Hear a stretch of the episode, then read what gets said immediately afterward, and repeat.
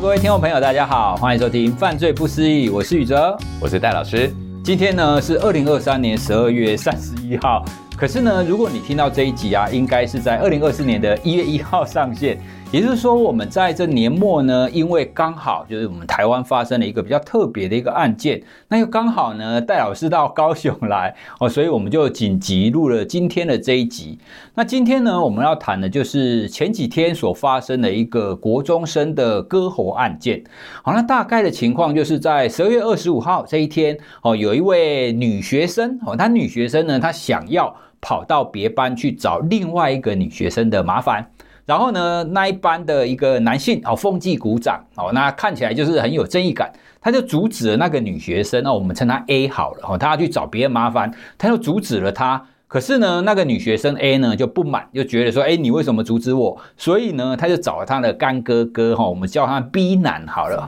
那这个 B 男来呢，就跟那个风纪股长哦起了争执。那最后这个 B 男就拿弹簧刀。然后就猛刺，让那个风纪股长身中十几刀，完了最后呢不幸身亡。那这个案件呢，当然有非常多的议题可以讨论，包包含有很多的乡民，他可能会觉得说，哇，这些人真的是完全。不顾别人的一些观感，甚至他们会去看他的 IG 啦，会觉得说哇，那这些人为什么会有这样子的想法？哦，例如说，大家就会看那个 A 女啊，她但她在 IG 上面就说，我又没有教唆她，我又没有错。哦，所以他们好像都不觉得说自己好像做错了这件事，诶，哦，所以我们就特地想要跟戴老师来聊一下这个大家非常瞩目的这个议题。那我们呢也在挖宝社团哈，那请就是我们的资深的听众针对这个议题有帮我们提了几个问题，好，所以我们就今天就来聊一下这个国中生割喉案。那第一个呢，我们这个挖宝就是叫应该叫林雅慈哈，那他就提问啊，他就说我们的社会结构越来越复杂，我们的疏离感越来越大。那成年人呢，跟每一个少年，就我们在这个社会当中的这个责任感的分界，好像会变得比较模糊。那是不是因为这个整个社会，还是因为什么原因，就青少年会比较容易犯下重大的罪行呢？这个好像。我们一般社会的观感好像这样，好像现在他们好像因为没有管好好的管教，所以很容易犯案。在青少年，他的犯下重大案件的情况有比以前还要更高吗？嗯，好，那我们就来跟各位思考一下啊。所谓的青少年犯罪这件事情，青少年犯罪呢是由少年事件处理法这一套法律呢给予一个年龄的限制，我们叫做十二岁以上，十八岁以下。所以呢，十二那天一满，十八那天一过，那你就是在这个。呃，我们叫做少年事件处理法的范围之内啊。好，那在这个少年犯呃事件处理法的这个范围里面的时候呢，其实第一条就写得很清楚啊。本法立法的目的是矫治少年啊，并且呢，促使他健全成长、环境改善等等。那它跟刑法的概念就不一样，就不是处罚，也不是隔离，不是监禁这样的一个逻辑哦。所以呢，我们其实从少年法的这个角度来看呢，基本上少年法先从教育的角度出发以后呢，来去应对所谓的少年事件，那少年事件其实分成很多的层次，跟成人比较不一样啊。那一般来讲呢，大家最在意的就是少年犯罪啊，那也就是触法行为这样子啊。那少年触法行为呢，大家就会觉得有以下三个，你绝对我说出来，你绝对同意的三大倾向。什么？第一个叫做低年龄化，你脑中就会出现，对呀，你想想看，国三了耶，国三就敢做哇，那是不是很年轻啊？对啊，这叫低年龄化。第二个叫做频发。话，各位可能脑中就会浮现，对呀，我家周边的宫庙里面好多八加九，或者呢有事没事就有什么棒球队，你就会觉得，哎，怎么青少年就是这个人有这么剧场重啊的嘛，频发化。所以呢，第三个呢，大家脑中就会出现，哇。带刀上学还得了啊？对啊，越来越凶恶化。对对，所以呢，这三个呢，就是大家对于青少年犯罪整体的概念。那但是我们必须要很诚实讲，这三个概念呢，跟我们法务部提供的数据，或者是跟世界其他各国的少年犯罪的比较数据上来看呢，台湾的少年犯罪绝对没有这三件事情这么立即明显的现象。首先，在低年龄化的部分呢，我们必须坦白说，各位，您来去思考一下，这一次我们很明显点出叫国三呢，各位来回想一下，您记忆里面的少年犯罪到底低年龄化到几岁？这个可能大家就想不太清楚，其实原因在哪里？倒不是真的没有低年龄化，而是呢，因为不能报道，所以我们没有资料哦。所以呢，我们如果说呢，从这个矫正署呢给我们的这些有关少年犯罪一些整理数据显示呢，其实台湾的少年犯罪呢，在重大刑案就是爆出来让大家非常震撼这个部分呢，并没有低年龄化非常显著的倾向。大概呢，高危险期还是落在国三到高三这个阶段，就是我们叫做呢，相对来讲比较晚少年期或晚青年期这个阶段哈，越来越接近成人的时候，他的犯罪性格呢，的确比较会严重一点。那在这个国小末端到的国中中端或者是末端这个阶段，大概国小四五六年级或者是七八九年级这个阶段的时候呢，大约都还是属于一些我们叫做偏差行为。那比方说呢，呃，深夜在外徘徊不回家啦，翘家啦，翘课啦，学校里面跟调皮捣蛋啦，这个叫做偏差行为的部分。所以首先低年龄化并不是那么明显。那第二个频发化这件事情，也就哎不停的发生，好像很多案件，其实仔细想想好像也没有很多，比较多的的确还是属于一些违反社会秩序的部分啊，比方说骑摩托车啦、飙车啦，或者是啊，比方我们可以比较常看到就是出入一些不正当的场所等等。那这些呢，其实在我们的少年的行为准则里面呢，把它分类成为是一个曝险的行为，也就是他曝把自己呢放在这个高风险的情境里面，或者做做一些高风险的行为，这叫曝险行为啊。所以它跟犯罪还是有一一定程度的差距。那最后一个叫凶恶化这件事情，凶恶化啊，我们这一次当然这个带弹簧刀到学校去是一件凶恶，非常凶恶。但是呢，如果我们跟世界各国比起来，日本的割头案啊，或者是呢，如果各位呢比较了解，像戴老师是留学日本的，那日本其实发生过非常非常多匪夷所思的一些少年案件。比方说，我们随便举一些例子出来：私刑凌虐杀人、快乐杀人、凌虐杀人，或者是呢他。劫持巴士，随机杀人，甚至呢，因为自己的秘密日记交换呢，被别人看到，就干脆把对方杀掉的这种秘密日记杀人，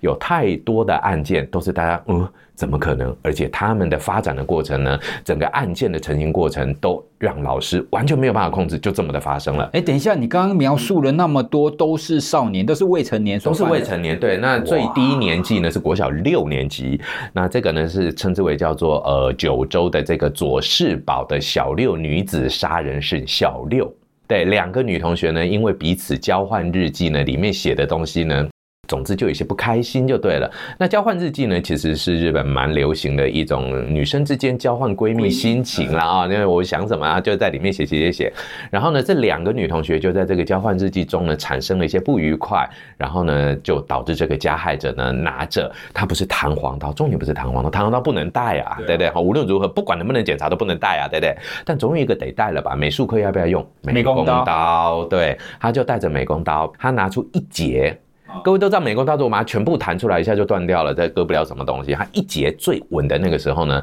从被害者的女生的颈部，我就不表演，因为现在有影像，纵向的割下去。被害的女同学呢，叫到一个在中午吃饭时间呢，叫到一个人比较少的一个教室里面去，让她安坐好以后，谈判的过程中直接割喉。哇，对，不像这一次台湾的我们叫做冲动型，对，然后或者是不能带的东西，他带的是可以带的东西，所以他是明显有预谋，对，已经完全预谋，而且他也知道说，我用这个东西，实际上学校绝对不会管制到我，的确不希望这一些呢，呃，惊悚的、匪夷所思的，或者呢更震撼人心的案件在台湾发生。哦，所以从刚刚我们的数据里面可以知道，看起来好像我们从媒体上好像会觉得说，哎，少年的犯罪好像越来越多，哦，越凶恶啊，或低年龄化，但其实是没有的。对，只是呢，因为可能媒体哦，可能集中报道几个比较特别的案件哦，所以我们会产生那样子的印象，说，哎，看起来好像变得特别的严重。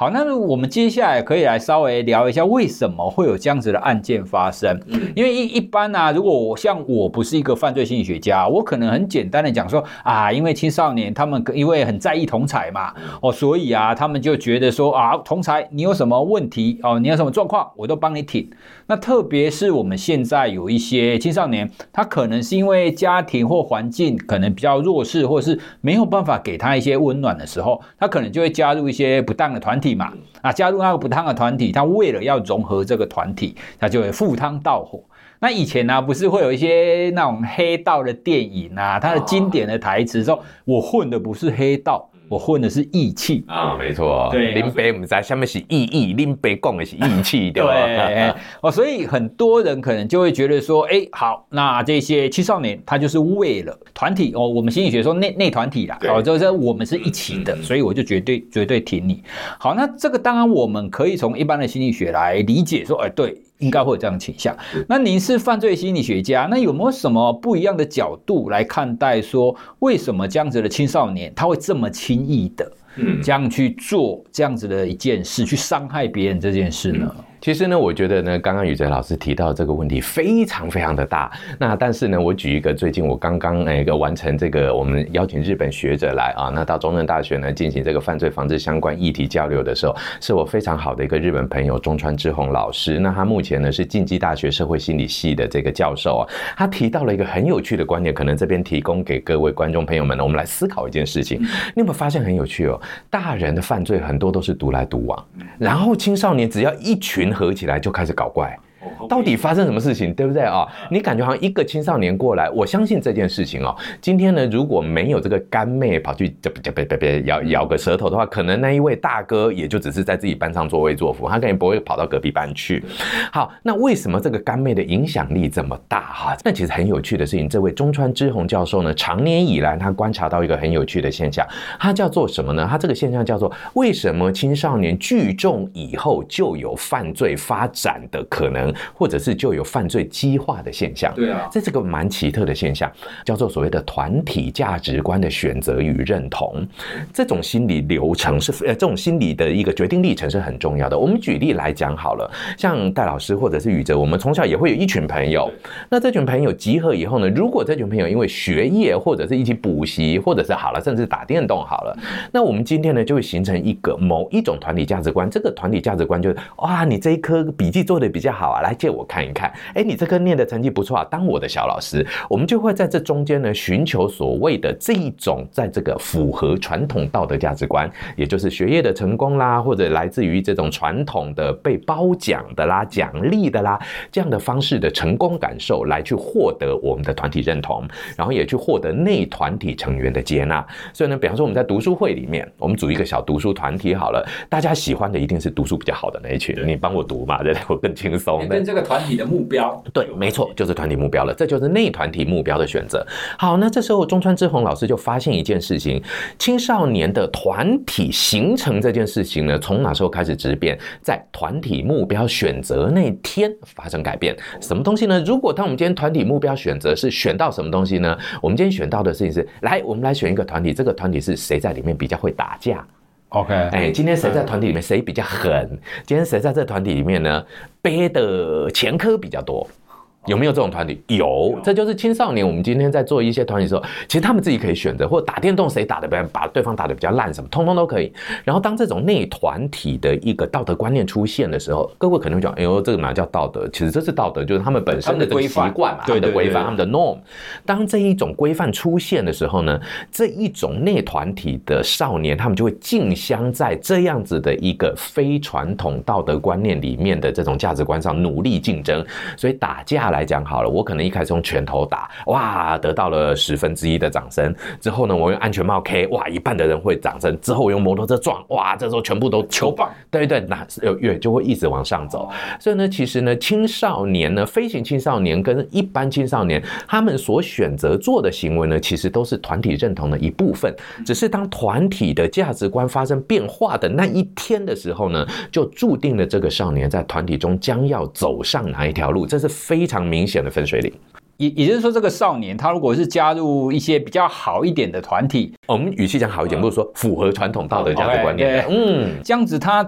他的持续的成长就会比较偏向是比较一般的，对，就是我们符合传统道德的这种情境的，对。哦，其其实你你刚刚那个讲的我可以理解，因为像我自己，我在小的时候也不能说小时候啦，就很年轻的时候，我虽然会。读书还可以，可是另外呢，我们都很喜欢打电动嘛。嗯，然后你你很喜欢打电动，你就会加入那种就是讨论电动的那种团体。对对。那在里面，我们就会把那个很会打的那个人，对，就觉得哇，这个是神像呐，对对对，神一样，我们都会称呼他大大。那确实在这样那样的团体里面，你就会去追求在那个团体里面的那一些比较上位的那个目标。是，而这样的一个很有趣的这种我们叫做团体内规范的形成呢，会非常快速的塑造青少年的行为。原因在哪里？因为青少年他我们都知道，很多的心理学家已经讲很清楚，他就是在追求自我认同嘛，啊，就自我价值感、自我的认同感受。所以呢，谁能给他认同，谁能给他自我价值感的建立，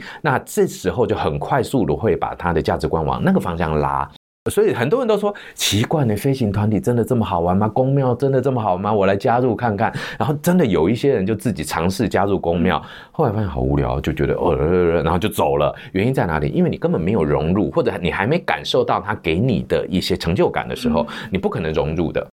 当我们所谓的呃一般团体在批评公庙团体，或者是公庙团体在看外团体的时候呢，其实不过就是两个非常中立的异团体之间，彼此用不同的价值观念在做彼此的这一个我们叫做呃规范的审视也好，甚至是批评也好，甚至是苛责也好，都有可能的。我可不可以这样想？那那一些比较可能是暴力啊，或者是像这一次这个少年他所参与的那个团体，如果我们有机会让他有更多元的这种团体认同，哦，不要只让他局限在都是这种看谁凶恶。就比较好的这种团体里面，让青少年的发展是不是有可能会比较好一点啊？的确没有错。哎，宇哲老师给这边呢，我们其实刚刚没有套招，不过真的哦，同为心理学家聊起来，真的就有这种灵感哦。的确没错，在中川智弘教授的研究里面就发现呢，提供少年多元的一些价值观认定，是帮助少年多元成长最好的一个方法。甚至他也提到一件事情，这个飞行团体里面，或者是偏差团体里面，中川志宏老师的研究就发现一件事情：只要当他们有不同的价值观选择机会的时候，其实那些朋友比一般的少年可能更快速、更精巧的会去选择符合传统道德文化价值。原因在哪里？因为他知道，只要符合价值观，我就能够活下来。相反的，反而这些呢，一直以来都是乖乖牌的小孩，适应力其实没有那么好哦。对，只是因为社会觉得这样不错，你就继续乖乖吧，那就乖下来了。反而相对来讲，曾经经历过社会排斥，曾经在这个社会团体边缘外生活的这一些青少年们，当他们呢有多元接触不同价值观机会的时候，他们的投入会更快速。其实他们可能更弹性一点。对，对，所以我才给了很多的一个思维。也就是说呢，像中川智弘教授在日本提倡的一个概念是什么东西呢？就是所谓的。让他们有机会讲自己的价值观这件事情哦，所以呢，其实他创立了很多的一些 NPO 的活动，里面呢，就告诉大家说，我们是不是愿意给他们，他们把他们叫做有叫青皮拉拉，或者就是说有一点雅库扎这样子哈，就相对来讲比较是属于不是那么制度化的黑社会准成员青少年们他们的一些发声管道啊，而不是让他们的声音一直局限在自己的内团体内，这是另外一种思维的做法，也许呢，各位可以来听听看或参考看看。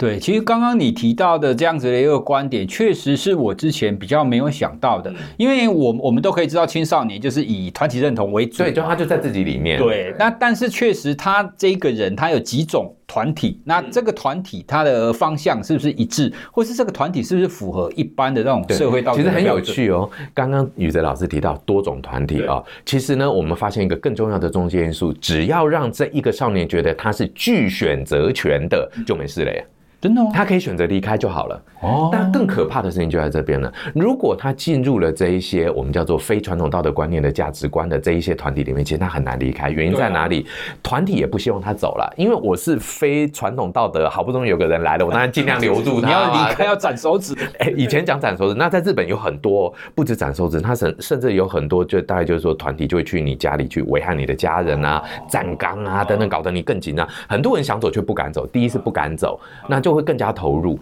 第二，当他离开的时候，外团体的人还是觉得你以前参加过，我还是不要跟你在一起。哦，对了，对，又把他再推回去啊。那在这两个推力跟拉力的情况之下呢，我们会发现，其实这一些呃，我们叫做呃边缘少年也好，或破险少年也好，他们本身来讲，其实非常的敏感，非常的脆弱。他们在知道自己有选择权的时候呢，他们会快速的抓住那把选择权。哦，这样看起来似乎我们在教育上可以做的还有蛮多的。不过呢，我想要回到我们这一次的案件啊，其实虽然你刚刚讲的我都可以理解啦，但是你单看这个案件，你还是觉得说不行，我们要严惩，嗯，我们要把他惩罚的重一点。你怎么可以因为他是这种少年犯，或或者是年纪比较轻，然后你就说啊，没关系，就轻轻轻的罚？在我们一我们社会上，其实有蛮大量的一个声音，他都会觉得说，他们就是因为罚太轻，所以有恃无严惩化。对，那之前我们在谈那个诈骗的案件，不是也有很多青少年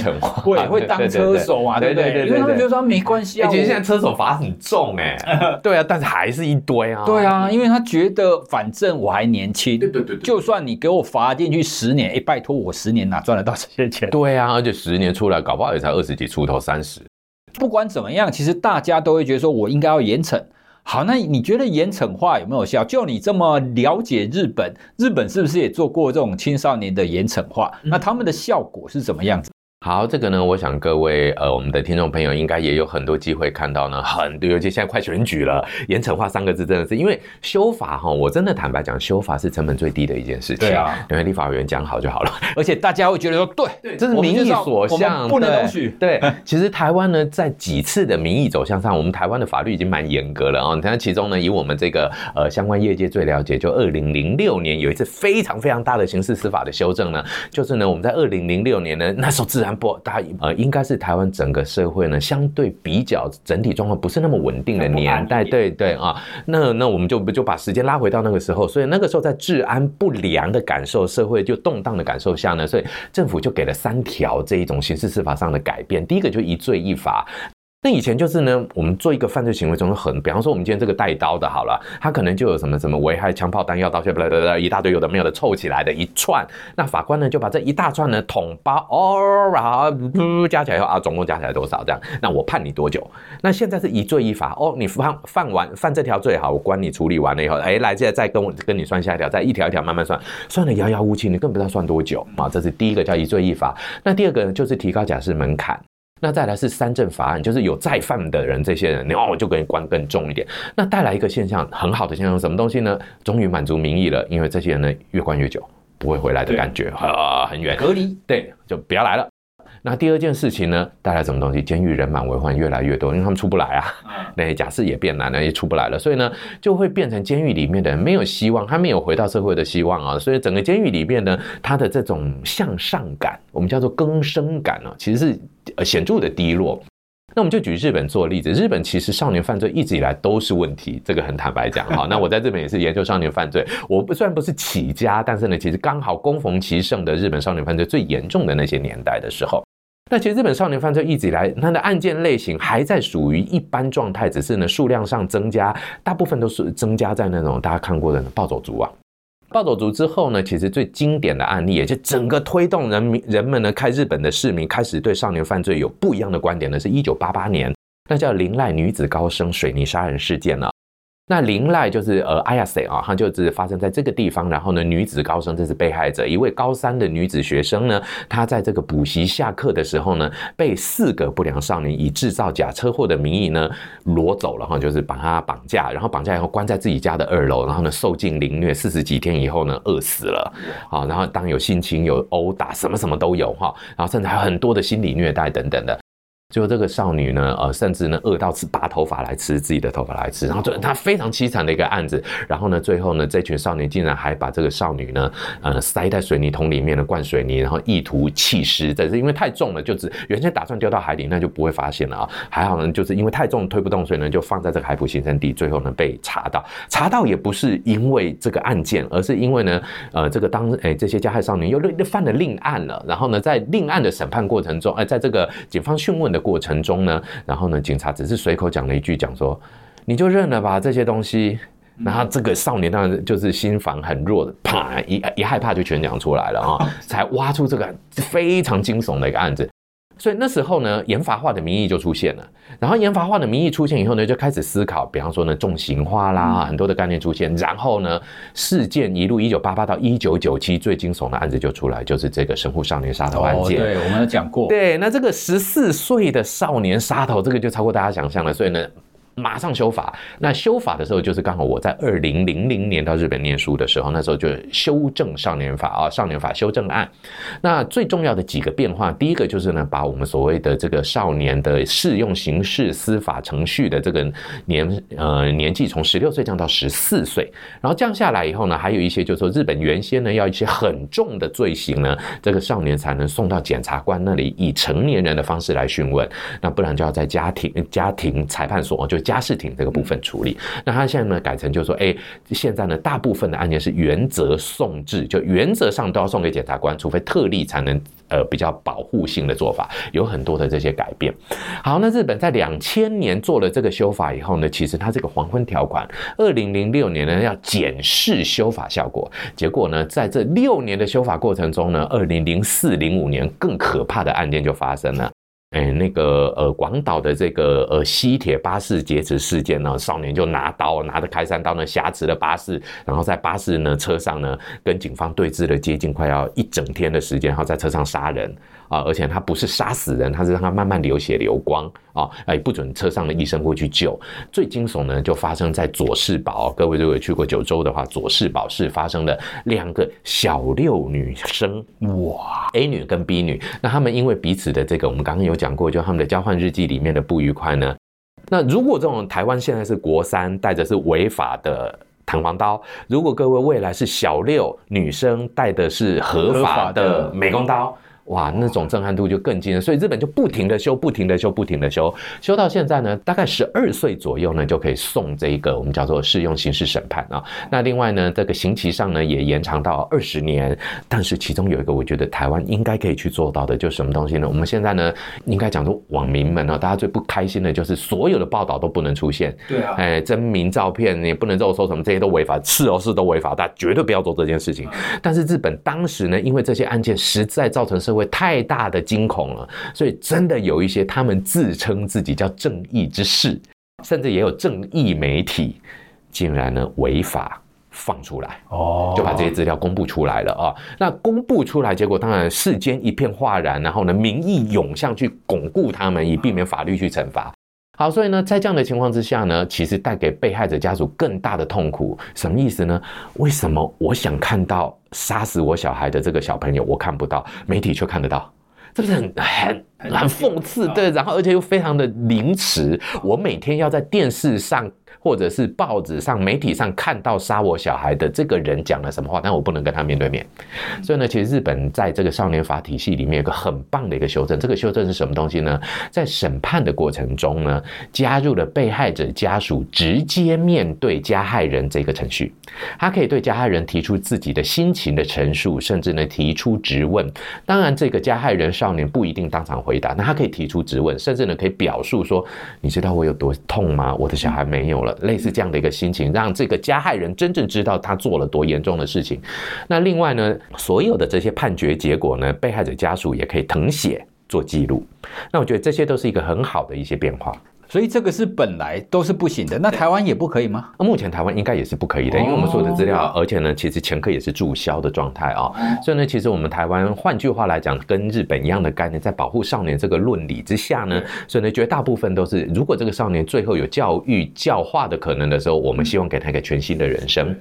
所以各位真的不要幻想说，这一次的少年关了五年出来以后，他就会变成一个，呃，我也不期待他会变成我们脑海中所谓堂堂正正好国民了，这个很难呐。哈，你要这样想，其实他有很多需要我们去协助他的地方，因为他一定会回到我们身边的。各位放心，这一定会回来。等一下，你刚刚还有一个问题，你还没有回答我，就是日本他执行了这样子的严惩化之后啊，他的青少年的犯罪真的有降低吗？因为我们最关心嘛，对啊，我就给你重重了罚，因为大家都觉得说你重重罚以后你就比较不敢犯嘛，对啊，所以从他们的这样子的经验当中，我重罚到底有没有效嘛？OK，这个回到这样的一个很重要的数据最能说话了。日本的确没错哦，从二零零六到二零一二年呢，这时候呢，他们少年法修正严罚化以后呢，严罚化的最严格化，大概到二零零八年停为止。从二零零八之后，零九一零一一一二还微幅微小成长之后呢，到目前二零二三呢，这十年十多年下来呢，真的是笔直下降哦。那这种下降最主要在哪一种呢？也就整体犯罪案件下降了。那整体犯罪案件下降里面下降。最多的呢是少年的偏差行为。那所谓的偏差行为呢，在日文里面来讲叫做非行或者叫做违罪行为，比在扣也要违罪。那违罪的逻辑是什么东西？就是感觉起来比较像调皮捣蛋，在我们来讲呢，叫做高风险行为。比方说呢，他今天可能无照呃骑乘机车，抽烟、呃，对，抽烟或者呃翘课，违反校规，对，违反校规，或者就是说呢，呃翘家或者不登日文叫不登校哈，或者就是说呢，这个呃无无故家出了哈，就是他就是基本上一夜 day 就是就是离家出走这些的哈。那这一些呢，哎，透过我们的严罚化。其实研发化是日本的表面上让你看到的。日本在法律修正以后花最多时间的这一些呢，我戴老师因为呢在日本有这样的一个做研究的经验，就很真诚的跟各位讲，台湾的法律研发化一定要搭配最后的这一招什么法律教育。所以日本呢把呃少年法研发化之后，不是放着就好，不是放着罚你，而是呢我告诉你我研发化喽。啊，所以他们做了非常缜密的法律教育，他们做了非常缜密的法律人权周间教育，或者是月间教育这样的一个设计，让这些法律逐渐渗透到青少年身上。过了十年以后，真的降下来了，降什么东西呢？违罪行为。那其实少年违罪行为呢，坦白讲，我们都知道，青少年期的确是人生中比较危险的一个高风险的一个犯法的时间。但绝大部分青少年犯的法就是调皮捣蛋法，这些调皮捣蛋行为极有可能让青少年呢产生第一次的社会不适应反应，也就是大人看到了。那我们就举例来讲，如果我是一个老师，我看到有一个同学翘课，我真坦白讲，他在我心中能拿到高分几率是不高的。他就走上了，逐步逐步被这些社会的规范呢推上了我们叫做犯罪深渊。那只要违罪不出现的话，其实这个危险性就降低了嘛，至少不要有那个第一步嘛，啊，所以的确没有错，日本的违罪行为就急速下降了。OK，所以呢数量下降没错，我们回答了第一个问题。第二个问题是，那少年的凶恶犯罪呢？不好意思，本来就很少，所以呢有没有减少？没有办法减少，少到不能再少，一年就数件。因此呢，在执行了严罚化之后，还是数件。原因在哪里呢？因为其实这些重大犯罪案件，我们就举例来讲，你台北的这个新北割喉案好了。如果各位有机会能够认识这个少年或访问到这个少年。一定大家最想知道的就是，你不怕杀人之后被法律处罚吗？我要真的很诚实讲，绝大部分的这种冲动型犯罪人呢，在犯罪当下是完全没有法律在脑海里面的，没有想到，不会想到这句话。他想到的全部通通都是犯罪后的快感跟所得、义气，对，这些我们叫做呢犯罪助长因子的部分啊，所以呢整体来讲呢，的确日本的严惩化的少年法降低了违罪犯罪，也就是降低了绝大部分少年可能不小心碰到以后呢走上歪路的可能，但是呢对于重大犯罪影响并没有达到显著的改善。更惨的事情是呢，因为收容时间更长了，这些呢因为。特殊犯罪或重大犯罪呢，进入监狱或者是进入这些刑务机关的少年们呢，他们呢更少有机会能够获得完整的社会化。他们的青少年期、青年期、人格养成期，通通在监狱里度过，那他们的人格就监狱化了啊。那监狱化的人格，各位可能难以想象，非常的逢迎拍马啦，非常的现实利益啦，那甚至非常的狡诈啦，这些都是监狱化人格的特征啊。除了这种监狱化人格养成之外呢，拉到这么长的时候，也许一个十几岁的少年出来三十几，无一技之长，没就就算没有前科，但是呢，却无法很清楚的跟老板交代这二十年我跑到哪里去，老板也不敢用，好，所以所有的一切都指向了这个人永远不可能社会适应成功，社会就要背着这个不定时炸弹永远存在。OK，所以日本的严惩化告诉我们是，他对青少年的违罪是有帮助的，他确实比较少偏差行为。这样表面上听起来好像是对一般的市民，他可能会觉得说比较安全哦，因为严惩化确实有效嘛。但是你刚刚提到那一个，确实是我们一般不比较不会想到的，因为那一些少年他可能关在里面嘛，那关在里面他就没有一个更好的一个社会化适应，所以出来就会变成是一个不定时炸弹的几率就会提高。那这个或许是我们大家比较不会想到的啦，对，因为我们大家都觉得说，对，我们就是要罚，重重的罚他，关越久越好，人最好都不要出来，罚完之后才是麻烦，因为他一定得回来。对，嗯，我们现在台湾监狱里面，假定你说关五万七千个，哎，五万七千个好了啦哈，其实只有三十八个不会回来，这三十八个还有可能回来，就死刑犯还有可能回来的，所以剩下的四万多，哎，剩下的五万六千九百六十二个人是全部都会回来的。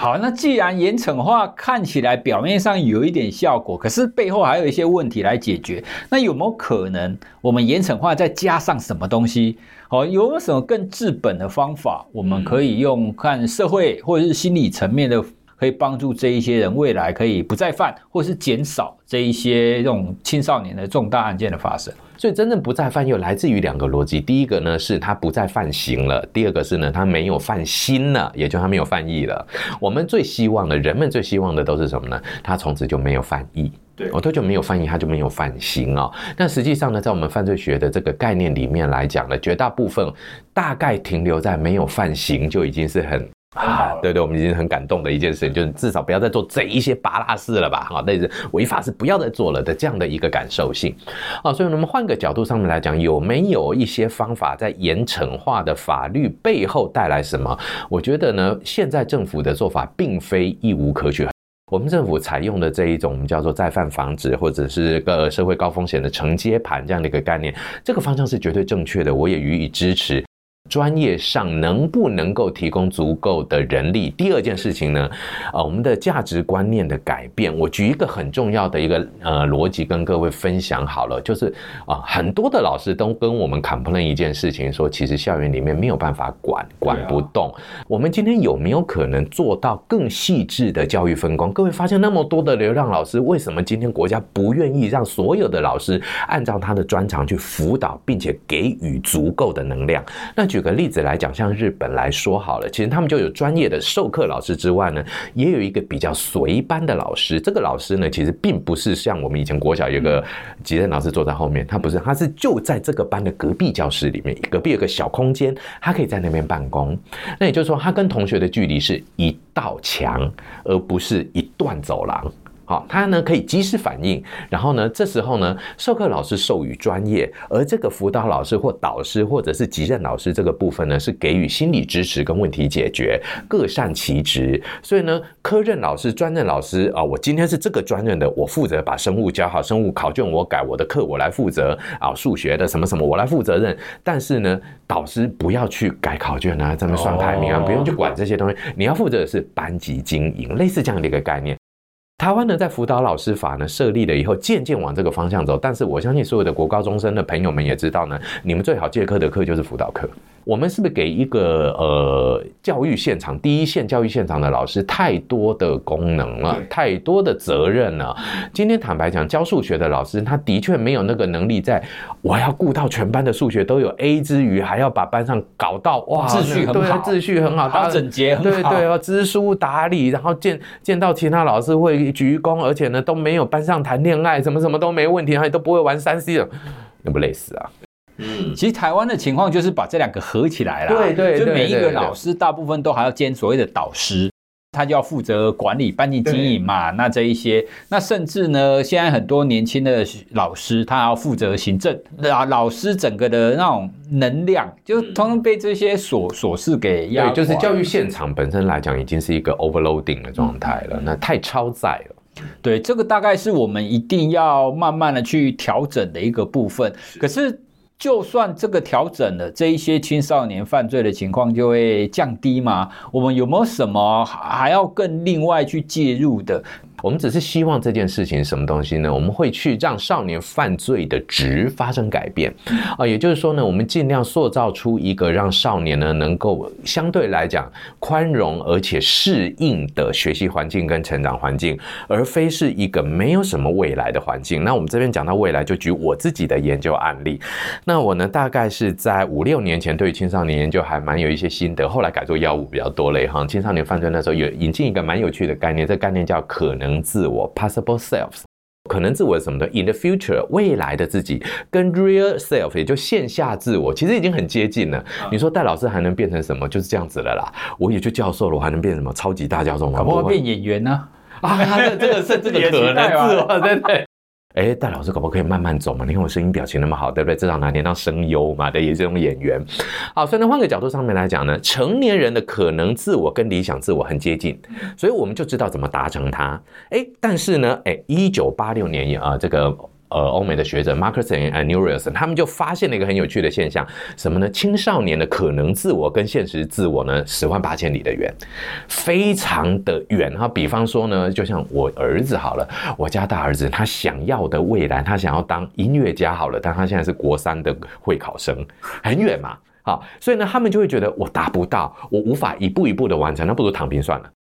嘿，所以这种可能自我跟现实自我之间的距离呢，是我们必须要拉近的，这是第一点。第二点事情是什么东西呢？戴戴老师做的研究呢，就针对这个一般少年跟飞行少年。当时我是跟那个新竹城镇中学合作，那就是我们以前叫做少年监狱，现在是少年矫正学校合作的结果发现呢，这一些矫正学校中的少年们，他们的可能自我，就他们对于自己未来的想象呢，比较倾向于非符合传统道德价值观念的一些角色。比方说呢，他们想要很有钱，而不是呢有稳定的收入，哎，很有趣哦，这两个是不一样的。所谓的有钱，或者他们想要天外飞来一笔钱，对，那但是呢，一般少年会想要的是什么东西呢？努力赚钱，哎，这是很有趣，都是钱的。我们讲讲，通通都是钱，但一边是。他会喜喜欢觉得不劳而获的钱，这是真的厉害，代表有厉害的钱。这边的钱是我拿到的，叫做我拿到的钱。好，所以这是完全不一样的一个感觉。所以呢，从呃很多的学理上或我们实务上来看，都会发现呢，如何能够结合让青少年他们的这个远期的可能自我，就是对于自己未来的想象，跟现实自我呢更加的契合。然后契合之后呢，提供他们这个实现自我未来希望跟可能的人生蓝图，给他们亦步亦趋的成就感，也许会是一个改进的方法呀，其实戴老师所说的不外乎我们还是要以教育为本呐、啊。对，因为很多青少年他们不管是冲动啦，或者是他们家庭议题啦，或者是他们没有办法得到团体的认同啊，这些都是他们在建立所谓的青少年自我认同哦最重要的这一块。好，那我相信也非常多的民众或者是很多的乡民，广大都觉得说啊，这还好细啦，这是直接把他关到死，甚至死刑。哎，我们现在青少年不会有死刑，不能死刑，也不能关到死。对，我们上限的这个有期徒刑也是被限制的。嗯，对，所以其实我们更实际一点来看。那我们实际上怎么样让这些青少年，他不管是犯罪了，然后去，然后出来不要再犯，或者是我们更根本的去让他不要有这一类的情况发生。好，所以除了我们刚刚有提到的严惩化啦，严惩化看来可以有一些帮忙，但是。它终究只是一个治标，对，而且它治的标呢是数字上的标，对，对，它不是本质上的标，它背后仍然是会带来一些问题啊，像是实在关太多了。其实台湾现在也是有这样子的问题啊，对，就关很多，然后关很久，然后在里面呢进去学的更厉害的。啊，对，台湾关酒驾、关毒品的那种单纯持有、单纯吸食的关一堆，所以其实更需要多一点关注的，反而是那一种大家不去想。然后大家都觉得啊，这个太麻烦了，就是背后的这个教育的根源啊。我觉得我们真的法律教育一直做的有一点可以再增进啦啊。对，你看我们从小到大，呃，被借课最多的那美术、体育，大概就公民与道德吧。我们甚至连法学课都没有嘛。对，所以其实现在很多人都呼吁法普的课必须要更早进去，对对对，要听黄志豪老师的。对，其实这个我也非常的认同，因为很多的青少年他甚至不知道啊，原来我这样是犯法的。对，像我们之前在讲诈骗，对对对，其实也是啊，很多人都说我。是青少年，所以不会犯法。少来，少年事件处理法就是罚。那你就说，哎、欸，少年事件处理法里面不会罚我。少来，少年的罚才多嘞，比成年人还多嘞，多到烦死你！我跟你讲。对，所以听众朋友，我们我们并不是打高空哦，因为有一些听众他可能就是啊，你们每一次都要发圣光啊，打高空啊，没有啊，有有没有可能用一些更严惩的方法，或者是更快的方法去解决？嗯、那其实人的问题，特别是越多人。好，团体的问题，它向来是非常难以根本解决了。那最根本的方法，仍然你必须要从所谓的教育，或去改变你的想法。是改变你的人生，要拉的蛮长的。对、嗯，而且换个角度上面来讲呢，其实台湾现在以我们个人的观察，社会现象的观察，正处在这种团体主义价值观跟个人主义价值观在转变的这样的一个转变期的时候。嗯、那早期我们都是团体利益中心为主的，那依据团体来运作。那现在呢，开始凸显个人价值的时候，个人价值与团体价值的冲突，或者是两个之间的融合等等，都是未来我们社会要面临的一个问题。对，好，那听众朋友，我们今天借由国中割喉案这个案件，来稍微跟大家聊一下它背后的这一些犯罪社会学哦。因为呢，我们不太想要直接去讲说这个人是恶魔，或是我们法律要重重的判等等的这些，或许我们都做得到。但是呢，它终究不是一个治本之道。那我们也从日本的经验去知道说，严惩化它可能带来哪些好处，那可能也连带带来哪一些问题。那是不是有什么更根本的方法，可以让我们的这种青少年的犯罪可以更低一点？哦，所以我们今天透过戴老师的日本经验，然后也提供给我们一些观点，那一些可能的一个看法。那就让我们用各种不同的声音、不同的想法，我们一起来想。怎么样让我们这个社会更好？那如果你对这个案件，或者是你对我们刚刚聊的这一些，你有什么想要更进一步补充的，或者是你有什么想要跟戴老师询问的，都欢迎你可以私讯，或者是在我们的贴文，然后留下你的想法。那我们也会把你的想法再转给戴老师。对，我们搞不好可以录个特辑呢。对，对嗯，好，那我们今天就跟大家聊到这里喽，谢谢大家的收听，拜拜，拜拜。